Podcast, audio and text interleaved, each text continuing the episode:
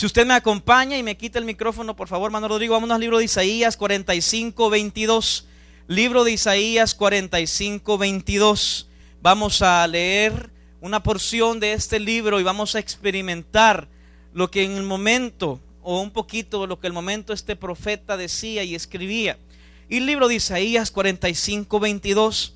Recordemos que nosotros no aceptamos a Cristo. Él nos aceptó a nosotros.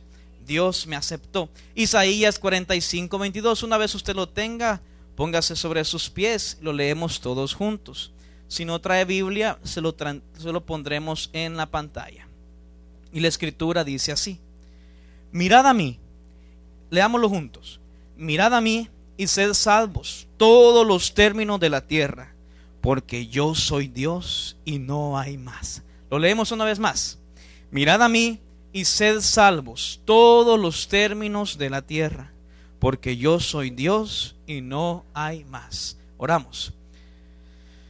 Señor, que sea tu palabra revelada a tu iglesia. Señor, que no sean mis emociones, ni mis palabras, ni mi habilidad para dar lo que tú quieras dar. Pon en mí tus palabras.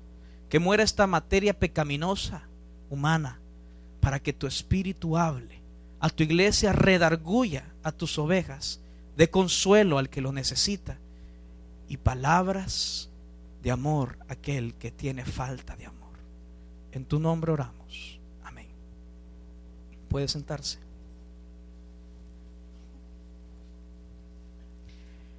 Antes de los siglos, antes que los siglos fueran siglos, antes que la lumbrera del sol estuviera puesta como una de las lumbreras más asombrosas antes que la luna, con muchas más estrellas estuvieran en el firmamento. Antes que fuera creado el mismo universo, estaba Dios. Dios ha sido desde antes que la misma el mismo cosmos existiera. Dios ha sido desde antes de los mismos siglos. Dios ha sido antes que todo lo que usted puede imaginar en su mente y en su corazón. Creo que si tratáramos de explicar desde cuándo es Dios, nuestras palabras se quedaran cortas. A ver que Dios es desde antes del principio y fue desde antes de la eternidad. Dios ha sido y es y no ha sido creado. Dios es creado por sí mismo, por lo cual ha existido siempre. No ha, no ha tenido principio, no ha tenido final. Dios es. Y antes de los siglos Dios era. Si ustedes fueran alfareros y diseñaran una vasija en la rueda, ¿creen que esa pieza de barro podría arrojarse a una igualdad de condición con ustedes? No, esa pieza de barro estaría a una gran distancia porque ustedes habrían sido sus creadores. Por igual, el ser humano está a una gran distancia de igualdad ante Dios, porque Él ha sido el creador supremo. Y como primer punto, vamos a ver que no hay otro como nuestro Dios. Puede decirle al que está a su lado, no hay otro como mi Dios. ¿Dónde están los diosesitos? ¿Dónde están los dioses de Persia? Que se les hacían poemas y canciones. ¿Dónde están los dioses de Grecia? He estado en, Grecia, he estado en, en Roma y solo hay rocas. Donde antes habían palacios y donde antes se veneraban a dioses alrededor del mundo. Donde antes un Herodes decía que él era el Dios y la gente lo clamaba como Dios, solo hay rocas. ¿Dónde están los dioses de China? ¿Dónde están los dioses de Japón? Uno los encuentra saliendo de un bufete ahí, en el suelo no tienen valor. Sin valor son creados y sin valor son destruidos. Es más, muchos de ellos los ocupan hasta para traer cocaína. Si fueran tan poderosos como dicen serlos, ¿por qué no impiden? Dios es el Dios sobrenatural, Dios de dioses. El libro de Éxodo dice, ¿quién como tú, oh Jehová, entre los dioses? ¿Quién como tú, magnífico en santidad, terrible en maravillosas hazañas, hacedor de prodigios. Dios ha tenido la victoria y tiene la victoria y es hacedor en hacer prodigios. Nada lo iguala, nada se compara ante la majestad de un Dios tan grandioso. Ayer dábamos un ejemplo y decíamos, ¿verdad que bonito estar delante del mar? Eh, en un día soleado como tal vez el de ayer, irse a la playa, a estarse un ratito con la brisa del mar, es grandioso, pero cuentan que si usted está dentro del mar y hay una tempestad, esos son los ruidos más estremedores que hay. Dicen que es algo increíble estar ante esa abrumadora tempestad. Puede imaginarse usted así a Dios. Su gracia y su bondad son, wow, preciosas, suaves, dulces, pero también su furor y su ira es asustable. Dice la escritura que no hay un ser humano que pueda estar de pie. Dice la escritura que las montañas se derriten. Dice la escritura que las rocas se parten ante la majestad de un Dios viviente. El libro de Sofonía dice que terrible será Jehová contra ellos, porque destruirá todos los dioses de la tierra y desde sus lugares se inclinará él todas las tierras de las naciones. ¿Dónde quedó la grandísima Babilonia? Y que decía que Babilonia era una ciudad gobernante alrededor del mundo, si no es más que ruinas hoy. ¿Dónde han quedado todos los imperios? El imperio romano, el imperio de Egipto, sus faraones.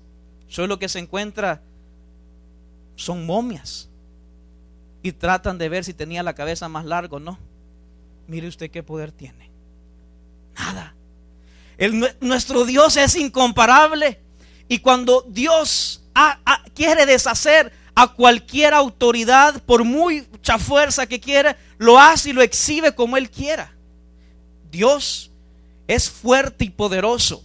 Y la sabiduría, la soberbia del hombre en muchas ocasiones no quiere ver a Dios. Y ayer leíamos Job 14:7 que dice, ¿será el hombre más justo que Dios?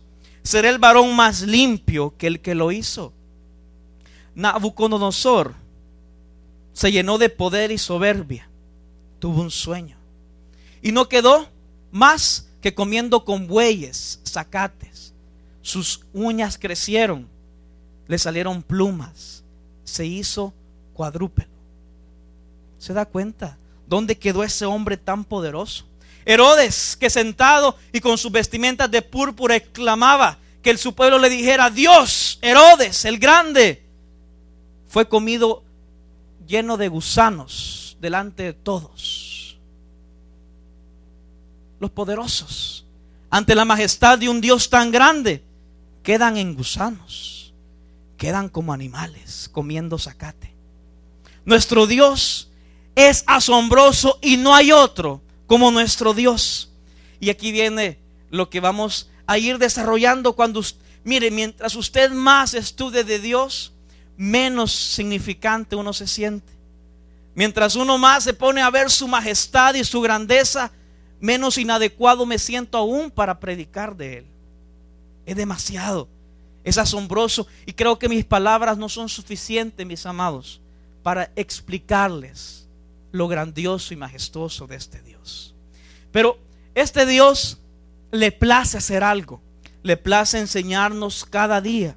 El libro de los Salmos 68, 19 dice, bendito el Señor, cada día nos colma de beneficios. Él es Dios de nuestra salvación. Y usted me puede decir, ¿cómo Dios me puede enseñar? Pues Dios tiene tácticas muy, muy, muy bonitas. ¿Acaso usted en las tempestades de su vida no ha visto manos poderosas manifestándose, ayudándole en esos momentos más difíciles? Amén. ¿Acaso no ha visto a Dios en medio de, nuestras enfermedades? ¿Acaso no ha visto a Dios en medio de nuestras aflicciones? Cuando nuestros corazones se sienten solos y recurrimos a la gloriosa mano de Dios, ¿acaso no es Él el que nos alienta y nos consuela? Este día, domingo, eh, martes, fuimos a visitar a nuestra hermana Ana, que se encontraba en el hospital. Y le habían dicho que, que probablemente la operaban en otro lugar. Cuando llegamos, la vimos triste. Es lógico, somos humanos y nuestros corazones se entristecen. Pero lo que hicimos en el momento fue doblar rodillas y clamar la palabra. Cuando nos fuimos estaba riendo. Mire, yo creo que si hubiera tenido ella el mejor payaso en televisión, su dolor no hubiera pasado. Pero cuando tuvo la palabra de Dios, su vida encontró el consuelo. Y es que en Dios hay tanto consuelo que no importa el dolor que podríamos estar pasando, si nos refugiamos en las palabras de Cristo, si descansamos en sus promesas, si descansamos en su sobrenatural poder, entonces podríamos encontrar ese consuelo y descanso para nuestras almas. Y ese es el Dios a que predicamos. Ese es el Dios, mis amados hermanos, que le quiero decir el que dice el libro de los Salmos 104, 4. El que hace a los vientos sus mensajeros y a las flamas de fuego sus ministros. Qué lindo. Mira el Salmo 135, 7, cómo lo expone. El que hace subir las nubes de los extremos de la tierra y hace los relámpagos para la lluvia, saca de sus depósitos los vientos asombroso, inigualable. Dios nos enseña cada día, aún con el viento. Dice la escritura en el libro de los Salmos que los árboles baten, se baten para adorar al Señor, a su Creador. Dice que todo lo que respira alaba al Señor. Su creación también debería de alabar al Señor. Por medio de la grandiosa obra. Una, mire, yo creo que cuando contemplamos obras lindas, eh, alguien que conoce se queda asombroso, asombrado. Pero hay una obra majestuosa que es la obra del Evangelio. La obra mm, inigualable que pudo haber sucedido en el planeta Tierra es la obra majestuosa de Jesucristo en la cruz del Calvario. Cuando Él está crucificado, Dios tiene tanto éxito siendo Dios que Dios le ayuda a miles de personas cada segundo, cada minuto alrededor del mundo. Miles de personas aprenden a sus pies y multitudes están pendientes de lo que Dios va a decir. Usted no me vino a escuchar a mí. Usted vino a escuchar a Dios si me viniera a escuchar a mí, perdió su tiempo. Pero si usted viene a escuchar la palabra de Dios, entonces usted está en esos miles que se deleitan cada día queriendo aprender algo más de Dios. Como Dios arrastra masas. ¿No se da cuenta que es más grande que cualquier artista reunido? ¿No se da cuenta que es más grande que cualquier político y con sus influencias? reúne a miles y millones alrededor del mundo para que escuchen su palabra. Pero su éxito está en el consuelo, en que todos estos se arrepienten de sus pecados y convierten su vida a Cristo. Ayer nos explicaba una persona que están tratando la manera que los drogadictos se vuelvan a la sociedad y que están haciendo no sé qué cosas y con esto le van a ayudar. Pero yo les puedo decir, eso es basura, eso no sirve pueden dejar de tomar droga, pero van a seguir asaltando, van a seguir haciendo otra cosa, seguirán siendo pecadores. La mejor ayuda está en la cruz del Calvario, donde no te van a ayudar por un problema, te van a sacar de la condenación eterna a la salvación poderosa de Dios. Ahí está. Dios y su plan es exitoso. Jesucristo no fracasó, al contrario, es la obra más grandiosa y valiosa que pudo la humanidad tener en la tierra. Jesucristo en la cruz está lleno de éxitos y victorias. Está lleno de muchas vidas que han sido conquistadas y arrebatadas del fuego a través de su sangre. Y este es el glorioso Evangelio de Cristo. La escritura dice en Romanos 1.16, porque no me avergüenzo del Evangelio, porque es poder de Dios para salvación a todo aquel que cree, al judío primeramente y también al griego. ¿Y por qué es poder de Dios? Es poder de Dios porque es superior a la psicología. Hay jóvenes queriendo salir de pornografía y lo que le dicen es, ah, ejercicio. Y lo que yo te puedo decir es, ven a Cristo y Él cambiará tu vida. Hay otros queriendo salir de vicios, el cigarro, las borracheras, el odio, la avaricia, el engaño. Yo no te voy a llenar la cabeza de cosas diciéndote, ah, sí, esto te podría ayudar, esto, lo otro. No, yo te voy a decir claro, somos pecadores. Ven a Cristo y Él cambiará tu vida. En Él, solo en Él está el cambio seguro.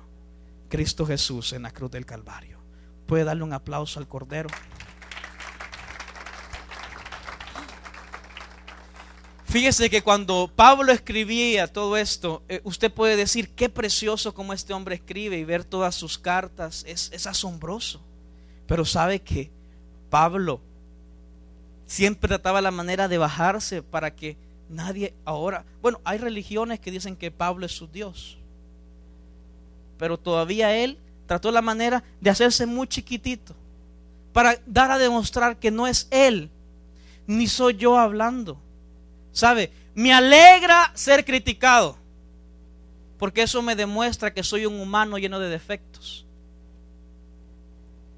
Qué alegría me da saber que este imperfecto no es nadie y que todo lo es Cristo. Qué alegría me da saber que a Él no se le puede sacar un defecto, que está lleno de virtudes. Y su virtud más grande es la de la cruz. Eso me llena de gozo mi corazón alrededor de la historia, podemos ver estos versículos como el que escribió Pablo en Efesios 3:8. A mí, que soy menos que el más pequeño de todos los santos, me fue dada esta gracia de anunciar entre los gentiles el evangelio de las inescrutables riquezas de Cristo. Qué precioso. Pablo escribe que él es el menor ¿Puede usted imaginarse cuando Él dice que es el más pequeño de todos los santos? Se puede comparar con cualquier otra persona, hasta aún los que empiezan, y poder decir, me muevo, porque la virtud que tengo es la de permitir que este mensaje, Cristo, sea glorificado. Y es que cuando Cristo es glorificado es cuando Él se maravilla, cuando hace lo que Él quiere y abre los ojos de quien Él quiere y a quien Él desea salvar. Y fíjese que para esto vamos a irnos a la escritura. En el libro de Mateo 11 del 25 al 27. Dice así. En aquel tiempo, respondiendo Jesús, dijo, Te alabo, Padre, Señor del cielo y de la tierra, porque escondiste estas cosas de los sabios y de los entendidos y las revelaste a los niños. Sí, Padre, porque así te agradó. Todas las cosas me fueron entregadas por mi Padre y nadie conoce al Hijo sino al Padre. Ni, ni, a, ni a Padre conoce alguno sino el Hijo y a quien, a quien el Hijo lo quiera revelar. Mire lo que dice en Juan 6:37. Todo lo que el Padre me da vendrá a mí y al que me viene, no le echo fuera. El mensaje se llama Dios me aceptó. Isaías dice, mirad a mí y sed salvos todos los términos de la tierra. Y empezamos explicando por qué dice, porque yo soy Dios y no hay más. Ahora usted puede ver la segunda parte de este mensaje. Mirad a mí y sed salvos. La escritura dice que todo el que Padre le da a Jesús, vendrá a mí y no le echa fuera. ¿Sabe por qué? Porque también más abajito dice, ninguno puede venir a mí. si el Padre que me envió no lo trajere y le resucitara en el día postrero. Yo le voy a dar un ejemplo. Estaba un rebaño de ovejas. Unos árabes se habían juntado en el desierto y cada uno llevaba sus ovejas. Y llegaron a un oasis. Y todas las ovejas se reunieron en el oasis. Y cada una, ¿verdad?, estaba tomando agua. A la hora de irse, el pastor ni siquiera voltea a ver a sus ovejas, solamente da la vuelta y empieza a silbar. Y cada oveja iba dirigiéndose conforme al silbido de su pastor. Así somos las ovejas de Cristo. Ninguno de nosotros escuchó porque queríamos escuchar. Hubo una mano sobrepoderosa. La mano de Dios que nos quitó el corazón de piedra y nos dio un corazón de carne. Nos sopló espíritu, quitó de nuestra mente ese cerebro entenebrecido, lleno de pecado y nos dio uno nuevo.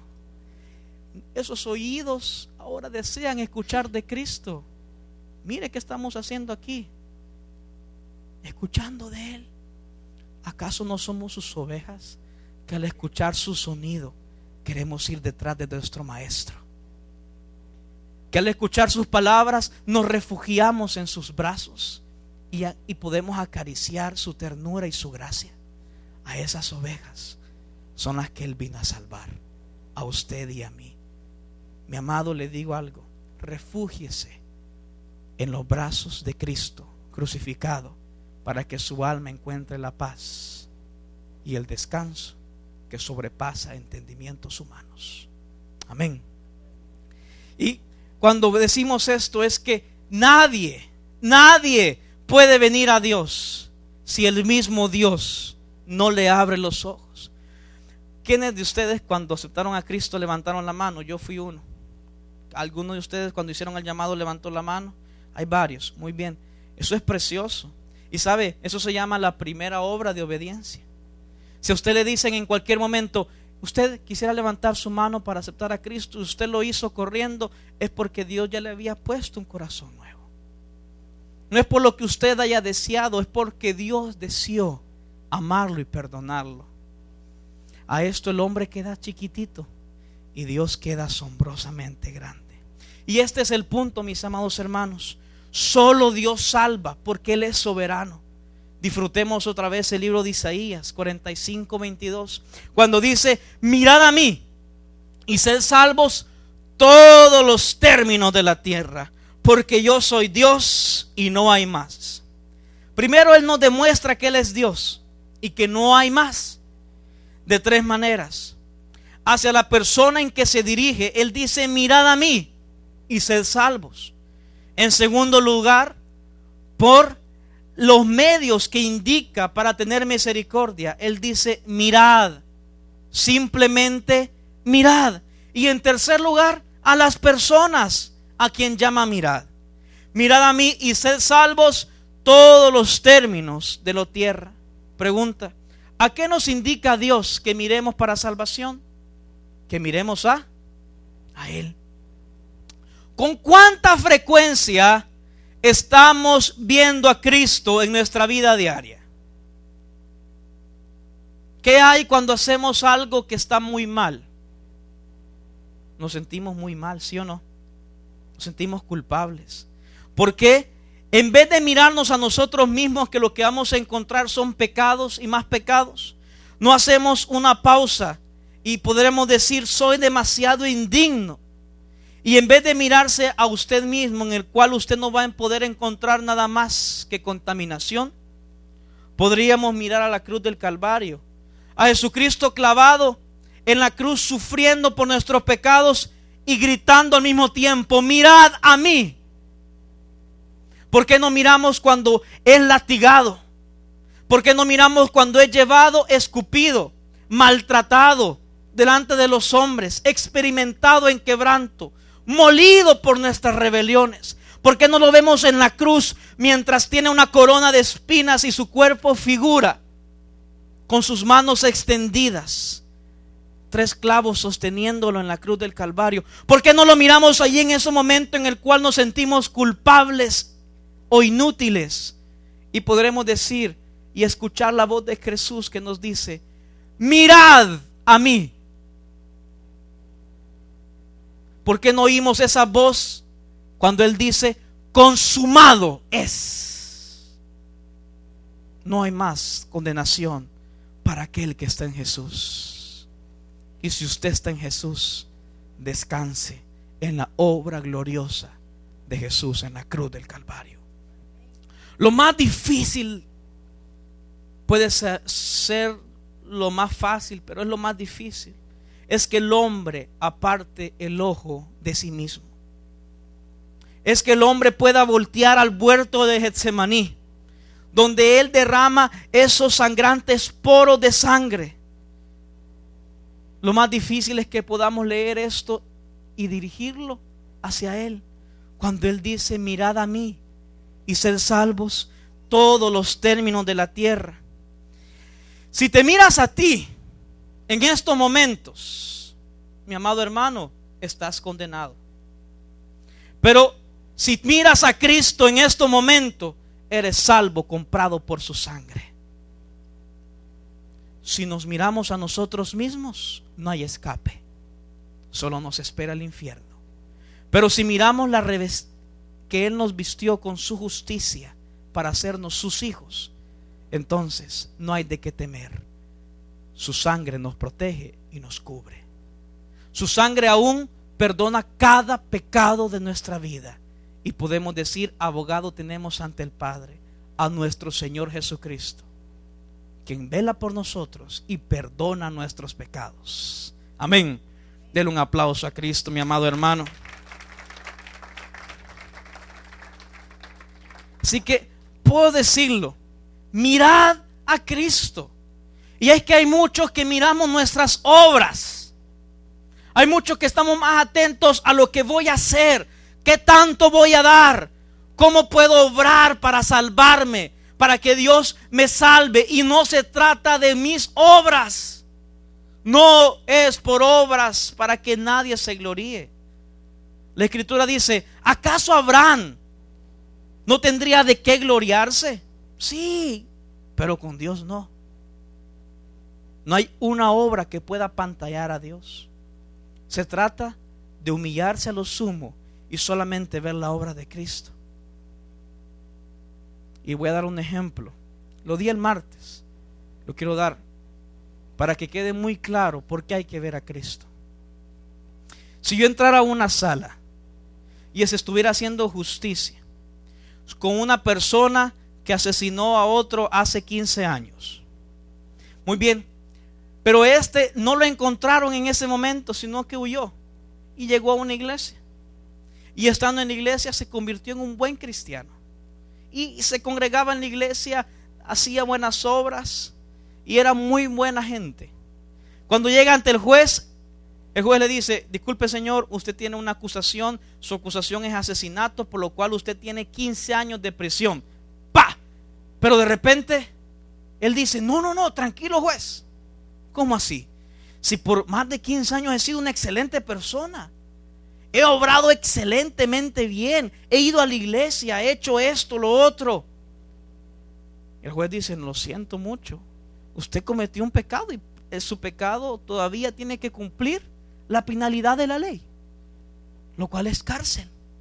Pero en eso me acerco yo y le digo, señor juez, tranquilo, tranquilo, hombre, hagamos algo. ¿Qué podríamos hacer? Yo quisiera que este tipo saliera, si es una buena persona. Y el juez me dirija a mí y me diga, muy bien, la única forma en cómo este tipo puede salir es que usted ponga a su hijo, que no es culpable, en lugar de él. Y yo le diga al juez, muy bien, yo pongo a mi hijo. Y traigo a mi hijo de siete años. Pero el señor juez me dice, aún más, usted tendría que bajar la palanca en la silla de electricidad de su hijo. ¿Yo? Sí. Usted. Y yo pongo a mi hijo en la silla de electricidad y bajo la palanca. Y mi hijo queda muerto. Y después de tres años llego a un restaurante y me siento. Y está el tipo detrás de mí comiendo. Él no me ha visto. Se acerca un amigo de él y le dice, ¡Ey! ¿Qué estás haciendo aquí? ¿Cómo te salvaste de ese juicio? ¿Cómo creen que me sentiría yo si ese tipo empezara a responder? Es que fíjate que fui una buena persona por 15 años. Siempre iba a la iglesia, siempre daba los diezmos, perdonaba a aquellos. Entonces cuando llegué al juez, el juez dijo, ves, este ha sido muy bueno. No hay culpa. Yo lo dejo libre. ¿Cómo creen que me sentiría yo? Yo lo agarro y me voy encima usted. ¿Cómo creen que se siente Dios cuando usted trata de venir con esas sencillas obras de justicia? Cuando ve a su hijo entregado en la cruz, donde él tuvo que darlo. Todavía depositó toda su misma ira sobre él. Jesús se hizo maldición para que ustedes y yo no llegáramos a esa maldición. ¿Cómo creen que se siente Dios cuando usted quiere pasar por alto la obra de Cristo y poner su obra más en grande? Hay muchos que creen que por la oración, hay otros que creen que porque fueron muy buenos, hay otros que creen que porque van a la iglesia. Ninguna pasa, solo hay una, arrepentimiento y declarar a Jesús como su justicia soberana. Es el único camino, la única verdad y la única vida. Cristo Jesús en la cruz del Calvario. Amén. Y declara este texto, Job 15, 14. ¿Qué cosa es el hombre para que sea limpio? Y para que se justifique el nacido de mujer. Nada. Yo decía el martes, ni aún ni a burro llego sin Jesús. A nada. Basura. Pero con Jesús llego a ser real sacerdocio, nación santa, pueblo adquirido por Dios para anunciar las virtudes de aquel que me llamó de las tinieblas a su luz admirable. Con Jesús, Él nos embellece como su novia y nos prepara para las bodas del Cordero. ¿Cuántos están invitados a las bodas del Cordero? ¿Cuántos somos la novia de las bodas del Cordero? Denle un aplauso al Señor. y esto es lo asombroso, que cuando el pecador cree en un instante que cree y confía en Jesucristo como para perdón de pecados, de inmediato recibe la plena salvación. Yo podría predicar miles de mensajes hablando de la cruz y alguien ahí sentado nunca creyera. Pero cuando Dios abre los ojos, ni he terminado de decir que miren a Dios y sean salvos. Y si Dios le abre sus ojos a esa persona, en el momento recibe a Cristo. Mira usted lo asombroso que es Dios. Mira por qué Dios fue el que nos aceptó a nosotros. Es maravilloso. Y cuando veo a la cruz y veo a Jesucristo ahí mismo, solamente me puedo humillar y glorificarlo y decirle gracias. Gracias por hacerlo, por salvarnos, por redimirnos, por perdonarnos. Porque no depende de mí, sino depende de Él. Ahora, yo le invito a todos nosotros, a todos nosotros, que en todas nuestras pruebas, en nuestros dolores, miremos a Cristo. Que en todas nuestras aflicciones y agonías pongamos nuestra mirada en la obra consumada de Cristo. Que en toda tu culpabilidad puedas depositarla en la cruz del Calvario. Mira a Cristo y encuentra el perdón de tus pecados aún de los que has hecho sin entendimiento, de esos pecados que hacemos y ni nos damos cuenta, aún de esos tenemos perdón. Fíjese que cuando hablamos de mirar a Cristo es tan asombroso que pasó una historia en el libro de Daniel, no sé si usted lo ha oído. Fíjese que el libro de Daniel cuenta que eh, estaba el rey y que el rey eh, puso a, Daniel sobre todo el reino porque era muy bueno eh, con las finanzas y lo demás. Entonces, que los demás súbditos del rey se pusieron así como, hey, mira, este Daniel, ¿qué onda? Ya llegó allá arriba, mira, y es judío. Y está ahí gobernando todo. ¿Y qué pasa, pues? Hagamos algo para bajarnos ese Daniel, hombre. Saber qué se cree. Muy bien. Y no encontraban ningún lado de acabar al pobre Daniel usted. Entonces dijeron, inventémonos un decreto, pues. Digamos que toda persona no puede orar a otro Dios que no sea su majestad, el rey. Y el rey vino y firmó el decreto. ¡Pum! Y entonces Daniel dice que oraba con las ventanas abiertas. Y van, ¿verdad? Y van viendo a Daniel usted orando. Ya te diste cuenta. Tres veces al día ahora. Vamos donde rey. Mira, rey, hay alguien ahí que tu decreto lo ha hecho a un lado y se pone ahí a orar. Como que nada le vale lo que has dicho. Y el rey pregunta, ¿y quién es? Daniel. Y el rey, no, no, no, no. Dice la escritura que el rey trató la manera de, cambiar un poquito las cosas. No, no, hombre, que no sea así tan, tan cruel el asunto, pues. Pero dice que los súbditos le dijeron, rey, te recordamos que lo que un rey afirma, nada lo puede cambiar. Mire usted. Mandan a llamar a Daniel y dice el rey, bueno, hay que meterlo entonces en el foso de los leones. Dice que el rey no comió ni tuvo sueño toda esa noche. Pero unas palabras que el rey dijo antes de que lo metieran al pozo. Y fueron las, siguientes. El rey le dijo a Daniel, que tu Dios te salve. Y Daniel es tirado al foso de los leones. Póngale atención. Usted se puede imaginar estando de, enfrente de un montón de leones hambrientos. Y ese hombre ahí, en la mañana el jefe, el rey, se levanta usted. Abran eso, quiero ver qué pasó.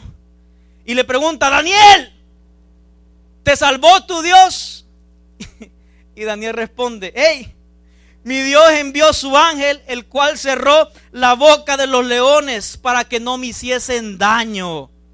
Porque ante él fui hallado inocente y aún delante de ti, oh rey, porque no he hecho nada malo. Hmm. Usted se puede imaginar lo que ese rey pensó. ¿Qué? Y estos leones se me hicieron gatitos entonces. No se lo comieron. Y dice rey, sáquenmelo, quiero ver, quiero comprobar eso. ¿Cómo es que no tiene ni rasguño? Saquen. Y se imagina usted la revisión que le haya pegado al rey, va. Y este no tiene nada. Ajá. Trágame a todos mis súbditos que me dijeron de esta orden y métanlos a ellos con sus familias al pozo. Dice la escritura que la familia ni había llegado todavía al pozo cuando en el aire, imagínese usted, los leones se los acabaron. Y esto es la salvación. Ante nosotros mismos, culpables, condenados de un juicio por el mismo hombre. Por un hombre entró el pecado, Adán, y nos condenó a todos. Y estando en el estado de condenación, Dios manda a su Hijo Cristo Jesús a poner una justicia. Y cuando usted llegue al cielo, Dios va a decir, ve, ahí viene este, ve. Y que no estabas condenado. Y usted le va a poder decir a Dios, permíteme, Señor. Por mí, condéname ahorita. Pero como vengo con la vestidura de tu Hijo, ¿qué puedes hacer? Dios solo le va a decir, pues no encuentro culpa. Si me venís vestido con las ropas de justicia de mi hijo en la cruz del Calvario, ¿de qué te puedo culpar? Y usted pasa a ser la novia de su mismo hijo. Aquel que está sentado a la diestra del Padre y su rostro irradia luz. Aquel que los cuatro seres vivientes le dicen al Cordero, sea la gloria, el poder y el imperio por los siglos de los siglos. Ese mismo nos vistió con su justicia para perdonar nuestros pecados y borrar nuestra maldad. Jesucristo. Déselo fuerte al Señor con todo su corazón. Y Él salva y libra y hace señales, maravillas en el cielo y en la tierra. Y Él ha librado a Daniel del poder de los leones puedo culminar con el último punto. Dios me aceptó. En Hechos 4:24 dice, en Hechos de los Apóstoles, que ellos habiendo oído, alzaron unánimes la voz a Dios y dijeron, soberano Señor, tú eres el Dios que hiciste el cielo y la tierra y mar y todo lo que en ellos hay. Podemos decirlo todos juntos, mis hermanos, de, donde dice soberano Señor, pero dígalo así con todo su pulmón. Uno, dos, tres. Soberano Señor, tú eres el Dios que hiciste el cielo y la tierra, el mar y todo lo que en ellos hay. ¿Qué hace usted con eso? Declarar su soberanía. Declarar lo que Él lo salvó. Que usted y yo ni aún le buscamos. Que Él nos buscó a nosotros. Que Él nos embelleció. Que Él nos sacó de un cementerio que se llamaba el pecado. Y nos vistió como su novia se recuerda el domingo pasado, nos lavó y nos purificó para encontrarnos bellos y aptos ante Él mismo. Ese es el Dios. El Padre nos aceptó.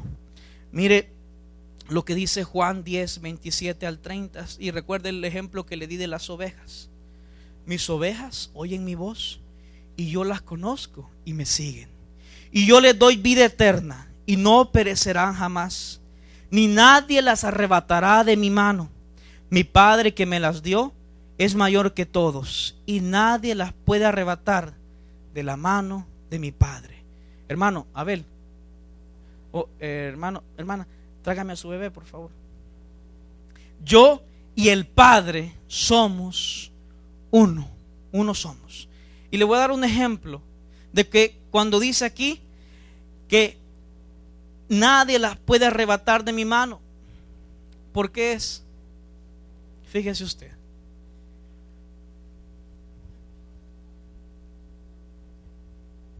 El versículo dice así. Mis ovejas oyen mi voz y yo las conozco y me siguen. Y nadie las puede arrebatar de mi mano. En estos momentos estoy representando a usted como la oveja de Cristo. Está en sus manos. Usted llora, Cristo lo consuela. Usted tiene hambre, Cristo le alimenta. Usted no podría hacer nada para salvarle. Quien lo lleva en su mano es Cristo. Usted quiere saber por qué no hay condenación. Porque Cristo nunca le va a hacer así para votarlo. Aún en sus pecados más negros y oscuros, Él le va a brindar que usted tenga un corazón de arrepentimiento para recibir perdón. Él lo tomó con sus manos cuando lo salvó y lo cuidará toda la vida. Nadie puede arrebatar de sus manos aquel que Dios mismo les ha dado en sus manos a Cristo. Este bebé representa a todos nosotros, ovejas sus manos. Denle un aplauso al Señor.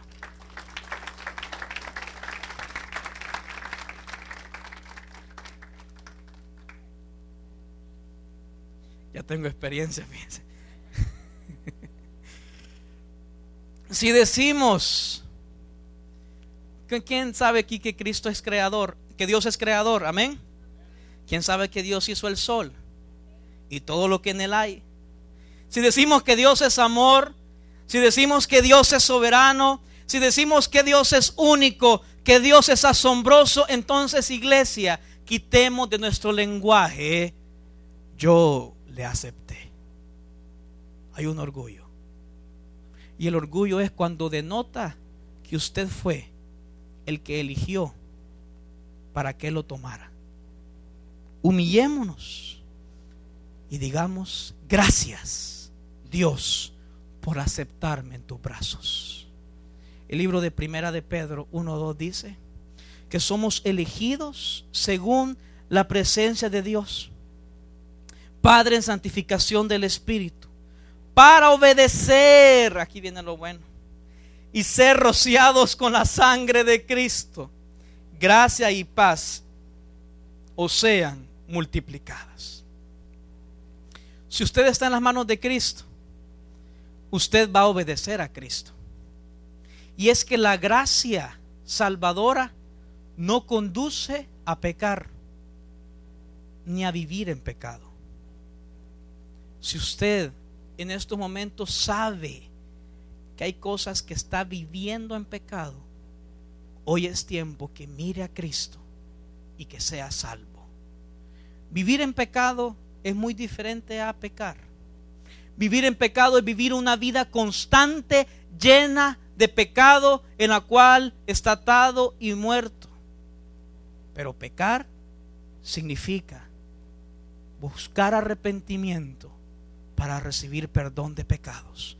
Arrepentimiento significa cambio de... Entonces, es tiempo de cambiar dirección y poner nuestra mirada en Cristo Jesús. Puedo terminar con el último punto. Mis amados hermanos, lleguemos de rodillas ante su majestad y démosle toda la gloria, toda la honra y todo el poder al Cordero Santo. En este salmo que vamos a leer a continuación, que con este salmo cierro, está el Evangelio entero en ocho versículos. Mientras usted vaya, vaya leyendo el principio, mire su cuadro.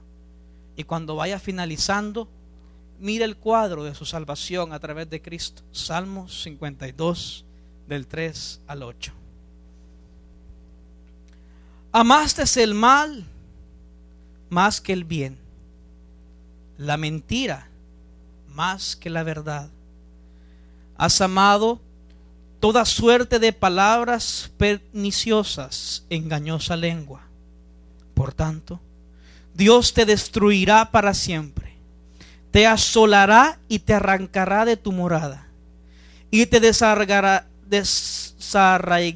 de la tierra de los vivientes. Verán los justos, aquí empieza, y temerán se reirán de él diciendo, he aquí que el hombre que no puso a Dios por su fortaleza, sino que confió en la multitud de sus riquezas y se mantuvo en su maldad. Podemos leer juntos el último verso, pero yo estoy como olivo verde en la casa de Dios. En la misericordia de Dios confío eternamente y para siempre. Denle un fuerte aplauso al Señor.